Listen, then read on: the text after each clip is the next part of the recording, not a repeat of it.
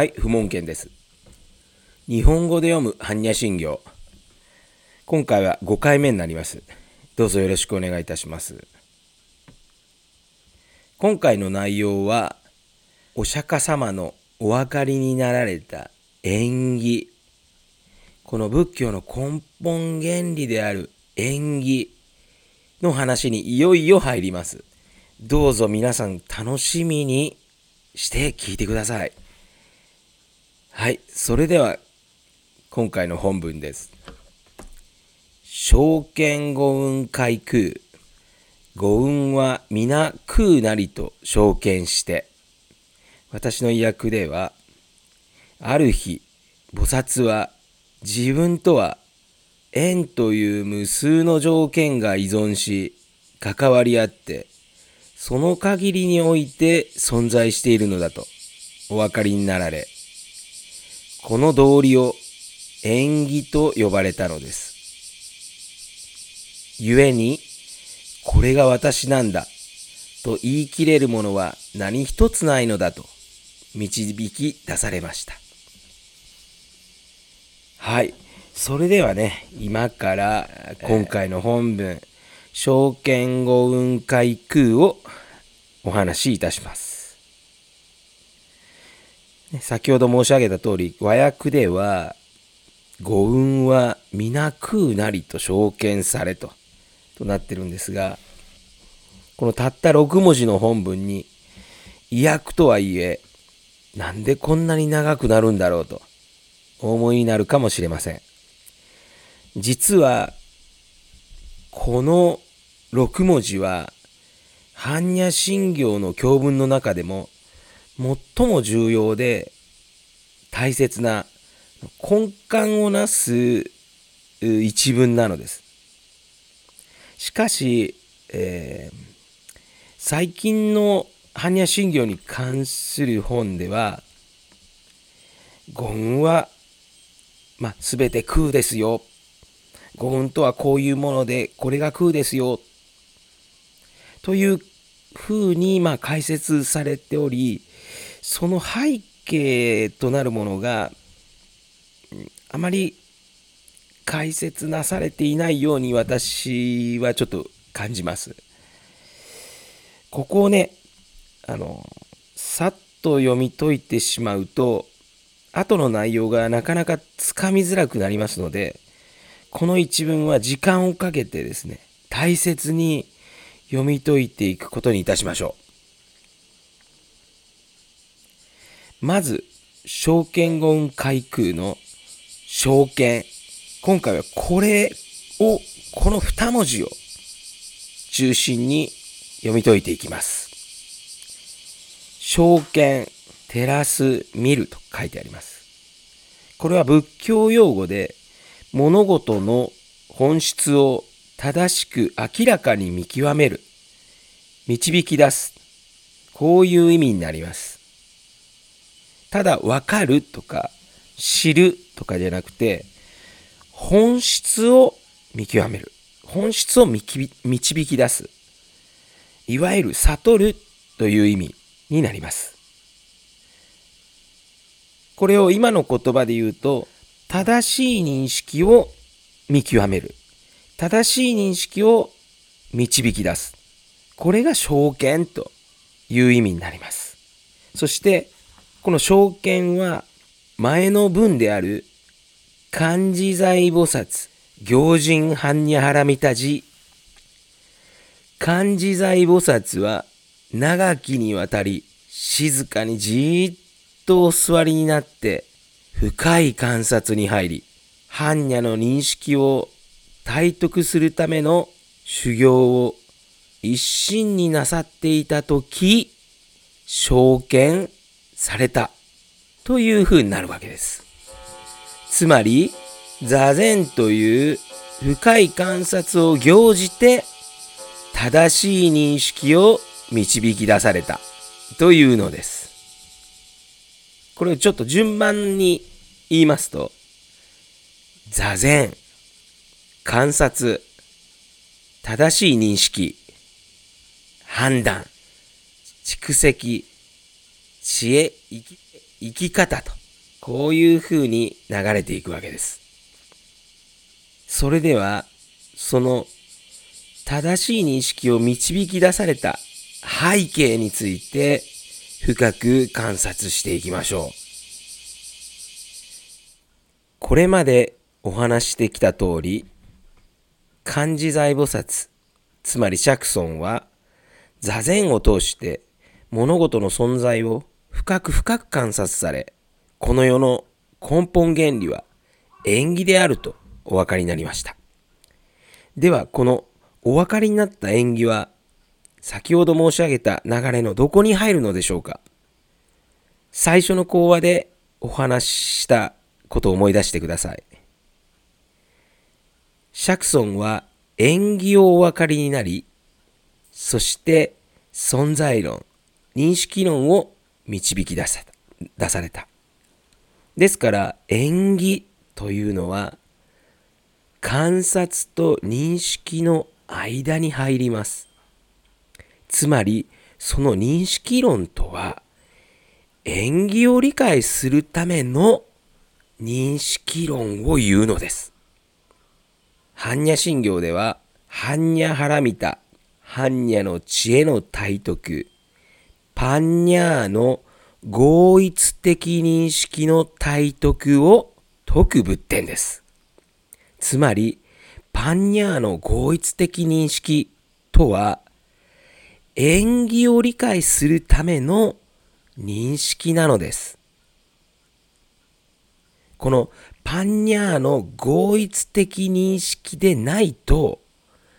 縁起を理解できないというのです。先ほどの流れに戻りますと座禅観察縁起をお分かりになりその縁起を理解するための認識それがパンニャーの合一的認識でありそのパンニャーの合一的認識として、五運階空を証券され、それが判断につながり、その蓄積が般若の知恵となり、生き方に発揮されていくというわけです。この流れを見ればわかるように、五運、空、ということを理解するには、どうしてもその背景、縁起をちゃんと理解していないとなかなか今回空がわからない。苦しんでしまうのです。はい、後半に入ります。ようやくこれで縁起の話をちゃんとわからないといけないんだなと皆さんも思ってもらえたと思います。その縁起をサンスクリット語ではプラティティア・サムトパーダプラティティア・サムトパーダと言います。プラティーティアとは広義の意味では原因一般あらゆる条件という意味になります。狭義の意味では結果を引き起こすための直接的原因を因というのに対し、この因を外から補助する間接的原因、これをプラティティアと言い、漢訳語で縁と訳されたのです。つまり、間接的原因を縁というのです。そして、サムトパーダというのは、現れるとか生まれ起こる、正気するという意味になります。まあ、これはつまり結果、存在している、その存在状態と言えます。このプラティティア・サムトバーダを通したものを漢訳語では因縁とか因縁正気生まれ起こると書いて正気因縁正気と訳されました。現状三蔵法師、般若心経、この私たちの目にする般若心経を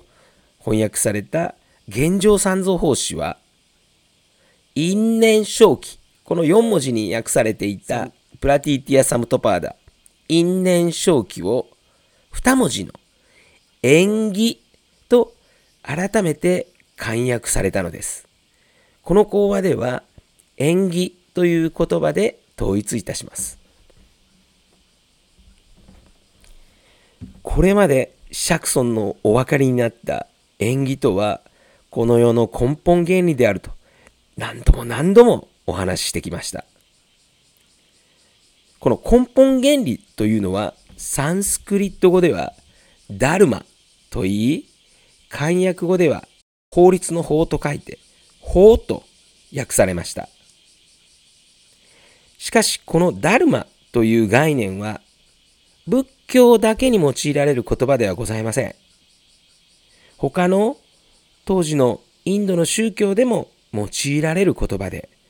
それぞれの世界観、思想にはそれぞれのダルマがあるというわけです。そして仏教においてのダルマ、法とは縁起を言うのです。この縁起という根本原理を仏教の根本思想としてまとめたものが縁起の理法。理科の理という字に、まあ、法律の法。縁起の理法というのです。これは縁起の法則とも言ったりしますが、ここでは縁起の理法というようにいたします。その縁起の理法とは、物体や精神的働き、自然、社会現象も含めて、あらゆる物事は様々な原因、因と間接的条件、縁によって生じ、また滅するという認識論を言うのです。あらゆる物事は周りのものと様々な因縁が関わり、その関係を持つ限りにおいて、その結果として存在しているという認識論です。これが縁起の理法です。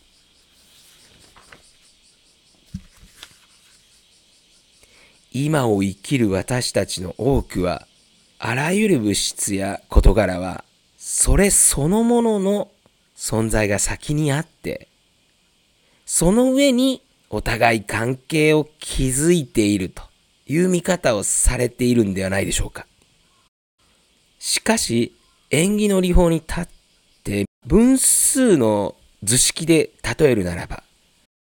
関係性が分母で存在が分子という図になるんです。関係性が先にあって、その上に存在が現れる。関係性を持たないと存在し得ない。これが縁起の理法です。本当に、じゃあ関係性、つまり関わりを持たないと存在し得ないのでしょうか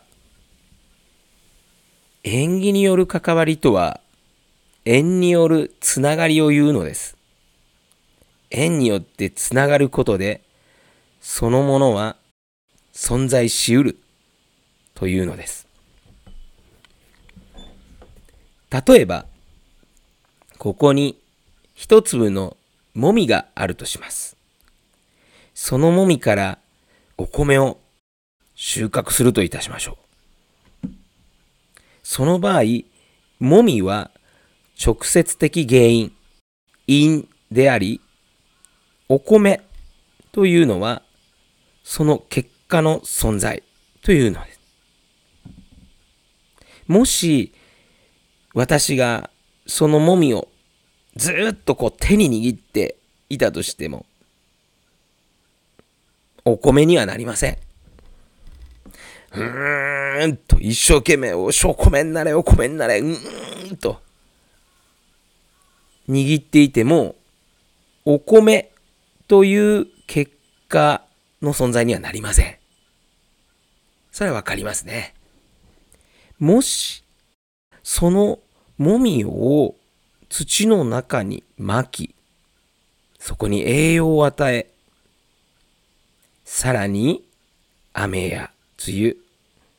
日光というような様々な条件が加わりますと、一粒のもみは秋になって花を咲かせ、稲となり、そして結果としてお米という存在になりうるのです。この場合、栄養を与え、さらに雨や梅雨、日光という様々な条件、これが縁というのです。これらの縁がなければ、もみという直接的原因がいくらお米にあるなる可能性があったとしても、お米という結果にはなり得ない。お米という存在はあり得ないということなんです。しかも、秋に結果として一粒のもみがお米になった。お米という存在になったとしてもですね、その間の肥料の量が違ったり、日光の当たり具合や台風や長雨、そういうようないろいろな条件、つまり、そういういろいろな縁のつながりが違えば、秋に収穫されたお米という存在は違ったものになっている。いくら原因、直接的原因が同じでも、その周りの縁とのつながりが変われば、その結果はいくらでも変わってしまう。これが縁起という世界、この世の根本原理なんです。この縁起こそ、いつでも、どこでも、何人でも、従わざるを得ない、この世の根本原理なんです。仏典においては、縁起の法を悟ることによって、自分はブッダとなった。釈尊もおっしゃっておられます。縁起をお分かりになったことにより、人間釈尊はまさしくブッダとなられたのです。しかし繰り返しますが、その縁起は何も釈尊によって創造されたものではありません。ちょうどニュートンが木からリンゴを落ちるのを見て万有引力を発見したごとく、釈尊は長きにわたり、静かにじーっとお座りになって、深く深く観察に入り、この世の根本原理として縁起をお分かりになったというのです。縁起の方は我が作るとこにもあらず、また4人の作るところにもあらず、如来の世にいずるも入れざるも北海成就なり。こういうふうにまた違う仏典には書かれています。縁起は神や仏、絶対者が現れるか否かにかかわらず、始まりのなき以前からあるというのです。釈尊がその縁起をお分かりになった時、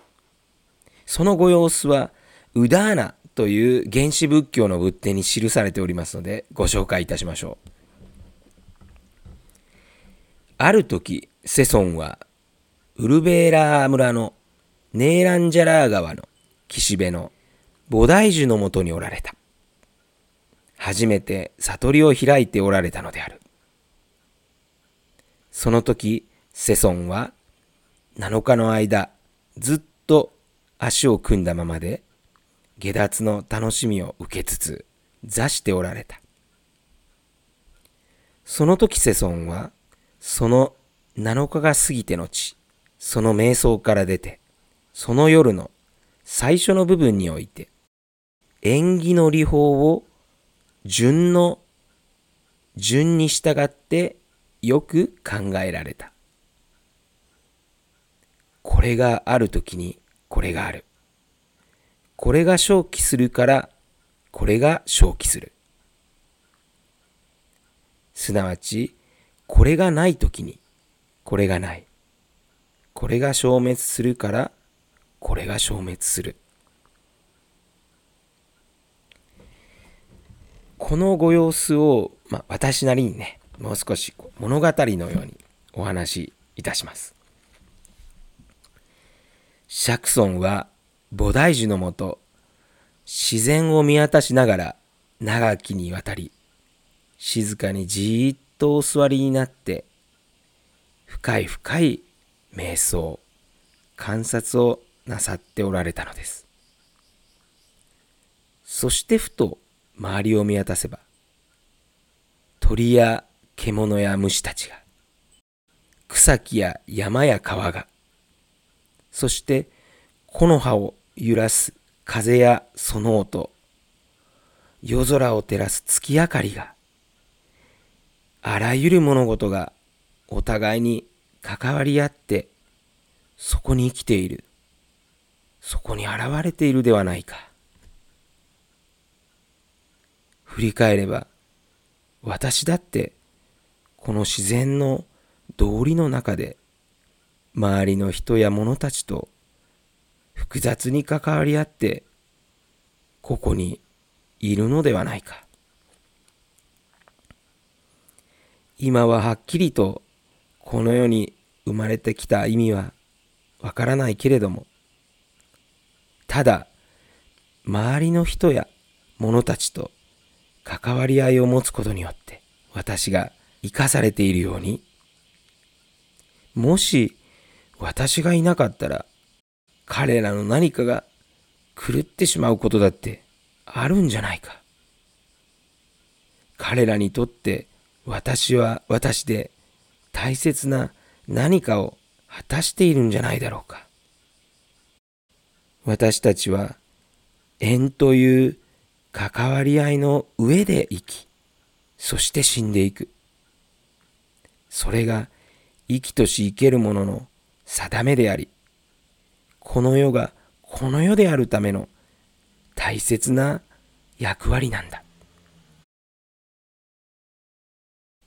はい、今回のまとめです。今回は本文の証券語運開空、特にその証券という2文字。ここから釈尊のお分かりになられた縁起についてお話をいたしました。それは五運も空もその背景である釈尊のお分かりになった縁起を理解していないと分かりづらいためです。あらゆる物事は縁による関わり合いを持つ限りにおいて存在しうる。この根本的な仏教の教えを今日は特に時間を割いてお話ししてきました。実はこの縁起について様々な解釈や理解、新たな教義が生まれ、そして仏教は深まり、広がっていくのです。この縁起の思想的発展こそ、仏教の歴史そのものなのです。般若心経では、私たちにこの縁起をいろいろな角度から深く深く解くことで、それを理解するためのパンニャーの合一的認識、演技的な見方に導いてくれるのです。それでは次回はその最初の演技を理解するためのパンニャーの合一的認識、演技的な見方としての五運ということについて読んでいくことにいたしましょう。それでは今日はここまで。どうもありがとうございました。